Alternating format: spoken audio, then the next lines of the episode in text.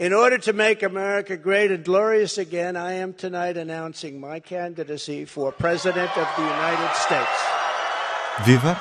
Este é o P24, na semana em que Donald Trump voltou a anunciar que é candidato às eleições primárias do Partido Republicano, com o objetivo de chegar à Casa Branca e ser eleito daqui a dois anos. Mas é certo que o caminho não parece assim tão fácil para o antigo presidente norte-americano, uma vez que, contados os votos das eleições intercalares deste mês de novembro, os republicanos, apesar de conseguirem a maioria na Câmara dos Representantes, a Câmara Baixa, não conseguem tirar aos democratas o controle do Senado, num cenário pior do que se previa nas sondagens. Para já, P24 hoje com Alexandre Martins. Viva Alexandre, viva, viva! Viva, vamos lá. Uma semana depois das eleições uh, dos midterms, das eleições intercalares nos Estados Unidos, o que é que explica que ainda não se tenha conseguido contar todos os votos e ainda haja uma, uma contagem a decorrer neste momento? Acontece várias vezes nas eleições nos Estados Unidos, com 50 estados e cada estado tem as suas leis eleitorais. Um, obviamente que nem tudo explica porque é que se espera mais do que uma semana para, para ter a contagem final, total, mas no caso, por exemplo, da Califórnia, que é onde estão em falta a maioria do, do, dos resultados, a lei permite que os, os votos por correspondência possam ser recepcionados até uma semana depois do dia da eleição, desde que tenham o carimbo desse dia.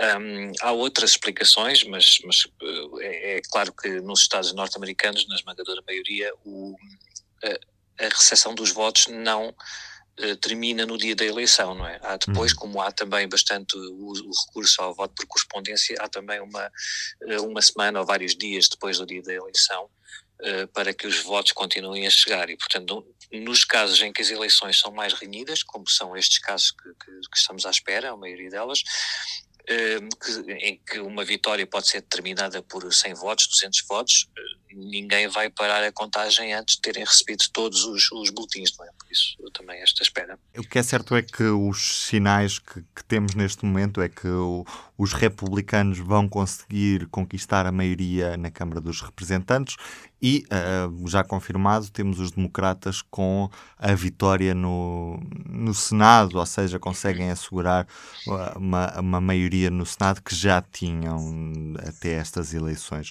Isto é uma derrota pesada para os republicanos, Alexandra? É um fracasso eleitoral não é bem uma derrota, porque eles acabam, de facto, por, por conquistar a maioria na, na, na Câmara dos Representantes. Mas tendo uma, a maioria numa Câmara e não tendo noutra, também não lhes serve de muito. Bom, também não tem a Casa Branca e, portanto, também não serviria assim tanto, porque da forma como nos Estados Unidos eh, são aprovadas as leis, tem, tem de ser aprovada a proposta na Câmara dos Representantes no Senado também, portanto, nas duas câmaras uh, do Congresso, e depois essas propostas passam para a secretária do Presidente dos Estados Unidos, que promulga ou veta, como, como no, no, atual clima político nos Estados Unidos. Não há nenhum cenário em que um dos partidos tenha uma super maioria para anular um veto presidencial. Também é quase certo que qualquer proposta republicana num cenário de maioria nas duas câmaras que chegasse à Casa Branca seria a partida uh, vetada pelo Presidente dos Estados Unidos. Por exemplo, no Senado, quem tem a maioria, uh, o Senado é onde são uh, discutidas e aprovadas ou reprovadas as nomeações para juízes do Supremo Tribunal. Portanto, neste momento, como o Partido Republicano não conseguiu a maioria é o Partido Democrata que tem essa prerrogativa e se, se, se acontecer a morte de algum juiz ou reforma antecipada nos próximos dois anos, eh, de facto com o Joe Biden na Casa Branca e o Partido Democrata eh, na maioria no Senado, é o Partido Democrata que pode eh, facilmente aprovar novas nomeações para o Supremo Tribunal. O que é certo é que, a nível político, apesar de se ter inicialmente previsto uma onda vermelha nos Estados Unidos, os republicanos acabam, e especialmente os candidatos apoiados por Donald Trump, acabam por ficar fragilizados com, com, esta, com esta eleição ou não terem sido eleitos ou então terem tido margens muito mais pequenas do que aquelas que se esperavam. Sem dúvida. A política dos Estados Unidos é fértil em, em análises e conclusões mais ou menos precipitadas, é? No, no, momento em que as coisas acontecem, há sempre alguém que sabe porque que essa coisa aconteceu e, porque, e, e o e o que é preciso fazer para não voltar a acontecer ou vice-versa. Mas uh, o, que, o a verdade é que é sempre tudo muito mais complicado e é preciso esperar algum tempo até se ver uh, para percebermos quais são as consequências de, de, um resultado eleitoral, principalmente no atual clima político nos Estados Unidos. É um facto que uh, muitos, a maioria dos candidatos do Partido Republicano, não a maioria no, no, no total no, do, do, de todos os candidatos republicanos, mas a maioria dos que tiveram o selo de aprovação do Donald Trump não conseguiram ser eleitos. Agora, uh, explicar, quer dizer, que, que, em cada estado e nos vários distritos eleitorais, cada, cada uma destas regiões tem as suas especificidades e uhum. em alguns terá sido porque os eleitores rejeitaram esses candidatos de Donald Trump, que não era por serem apoiados pelo Donald Trump, mas era porque, como o Donald Trump insistiu nestes últimos dois anos na história da, da, da fraude eleitoral, exigiu a esses candidatos que dissessem em público que também uh, não aceitavam a vitória do Joe Biden. Portanto, no fundo, o que aconteceu foi que o Partido Democrata e o Joe Biden tentaram fazer, e, e, essa mensagem terá passado em alguma medida, de pôr esta eleição como, de um lado, candidatos que defendem a democracia e candidatos que querem fragilizar ou, estão, ou são antidemocráticos, que seriam estes candidatos apoiados pelo Donald Trump. Uhum. Em alguns estados, claro que, que esse, essa espécie de referendo uh, se traduziu na, na, na, derrota desses candidatos republicanos, noutros terá sido por outras razões e, e, alguns deles venceram, portanto não é.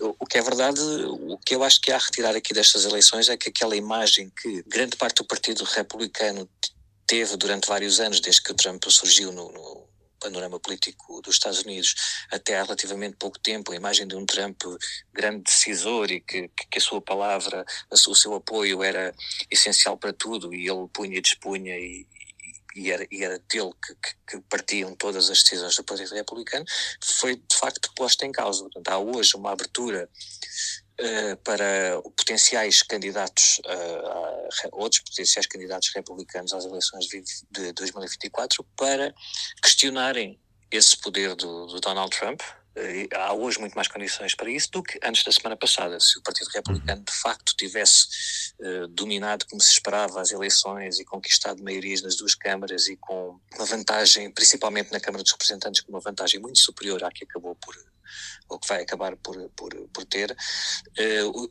o, o Trump teria mais margem de manobra para eh, continuar a apresentar-se como a pessoa indispensável e o grande rei dos republicanos, não é assim uma expressão. Uhum. Ainda assim, Donald Trump não recuou e fez um grande anúncio neste último 15 de novembro, portanto, nesta última terça-feira, apresentando aquilo que é formalmente uma candidatura às primárias do Partido Republicano, que depois o podem levar a ser o candidato oficial do partido à, à, à, Casa Branca. Uh, o que é que Donald Trump disse nesta, nesta apresentação e, e até que ponto é que tem efetivamente hipótese neste momento, depois do que aconteceu nestas eleições intercalares? Em primeiro lugar, a candidatura do Trump já estava mais do que garantida, era, era, e para quem acompanha mais o Donald Trump um bocadinho de perto nos últimos sete anos, eh, esta candidatura é inevitável, portanto não é, não foi uma, um impeachment uh, ou dois impeachments logo no seu único mandato, não foi a invasão do Capitólio que o levaram a, afastar-se um bocadinho da política e a ter um bocadinho mais, mais cautelas na, na, nas suas aparições públicas. Eh, não seria também um resultado de umas eleições do Partido Republicano, eh, em que ele de facto parece ter contribuído para os fracos resultados, mas ao mesmo tempo a sua influência também é, é real e é palpável no Partido Republicano, na base eleitoral do Partido Republicano, portanto não seria por isso que ele ia recuar numa, numa candidatura à Casa Branca.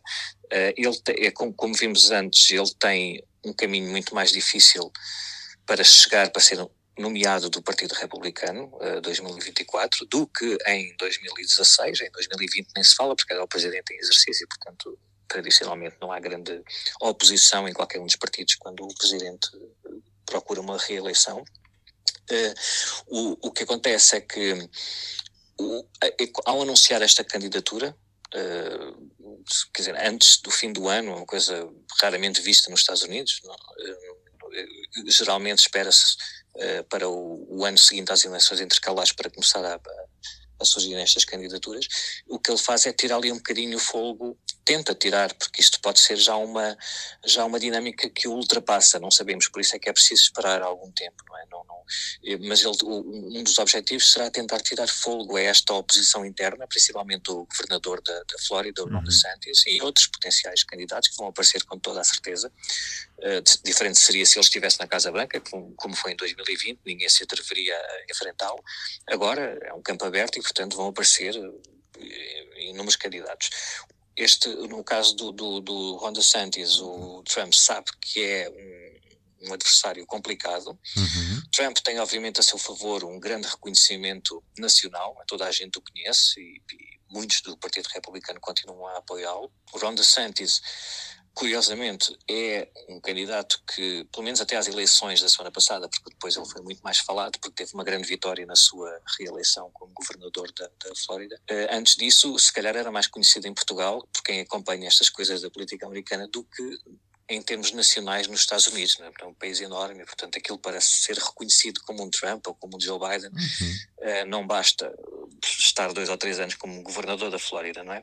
Mas, obviamente, que ele tem essa hipótese agora de, de, de estar a ser claramente levado uh, em ombros por, por grande parte dos, dos média conservadores nos Estados Unidos, que já estão todos um pouco fartos do Trump, como alguns eleitores e os líderes republicanos, procuram ali alguém novo, uh, e, e, não é só uma questão de ser novo, quer dizer, mesmo em termos de idade, é quase metade da idade do, tem 44 anos, do, uhum. Ron DeSantis tem um grande futuro no Partido Republicano, mas ele, uh, a imagem que ele passou nesta, nestas últimas semanas é de um governador da Flórida que, defendendo muitas das políticas associadas ao Donald Trump, e até a postura perante a sociedade e perante as mudanças da sociedade, conseguiu melhores resultados para o Partido Republicano na Flórida nestes últimos anos. É, que, é que na realidade é que na realidade ideologicamente não são assim tão distantes, são é em termos não, há, de postura. Há diferença, sim, sim, é, é, quer dizer há diferenças, mas dentro daquela linha que já não é uma linha conservadora tradicional. Isso desapareceu do Partido Republicano, dificilmente voltará nos próximos anos. Se nós hoje estamos a dizer que o Ron DeSantis é de facto um forte candidato a ser nomeado pelo Partido Republicano, é precisamente porque ele partilha com o Trump uh, muitas das ideias e das propostas e das políticas e da maneira de ver o mundo porque senão não teria nenhuma hipótese de ser nomeado do Partido Republicano. Temos, por exemplo, imaginemos que a congressista Liz Cheney, republicana, se candidata também nas, nas primárias. Obviamente que é, que é republicana, mas é uma é alguém que está completamente fora, uh, desintonizada com o atual Partido Republicano e, portanto, não, não tem a mínima hipótese de ultrapassar as votações nas eleições primárias, onde votam os, os, a base eleitoral e os eleitores mais fervorosos e mais mais eh, entusiasmados. Uhum. O Ron DeSantis sim partilha, mas ao mesmo tempo é alguém mais disciplinado, muito mais jovem, em termos de idade, e, e, e não tem, não tem nenhuma, nenhum mandato uh, na bagagem, portanto pode ser eleito duas vezes, não tem limites constitucionais, o Trump já tem, para além da idade, como foi eleito uma vez, se vencer em 2024 já não poderia ser reeleito depois em 2028, e partilhando ele à partida, grande parte da mensagem do Trump, ali não se vê porque é que não pode ser ele uh, o, o, futuro do Partido Republicano e não o Donald Trump, que é em grande parte já o passado. Obviamente, este vai ser um tema que o público vai continuar a dar destaque nos próximos tempos. A corrida para a Casa Branca em 2024 está já aí ao virar da esquina. Para já ter uma recomendação em público.pt na edição impressa, vai poder ler uma grande investigação do consórcio de jornalistas de investigação, a primeira reportagem deste consórcio, que tem como título Quase 600 membros das forças de segurança usam as redes sociais para violar a lei. Mais de 3 mil publicações militares da GNR e agentes da PSP nos últimos anos mostram que as redes sociais são usadas para fazer o que a lei e os regulamentos internos proíbem. Eu sou o Ruben Martins P24. É tudo por hoje. Até amanhã.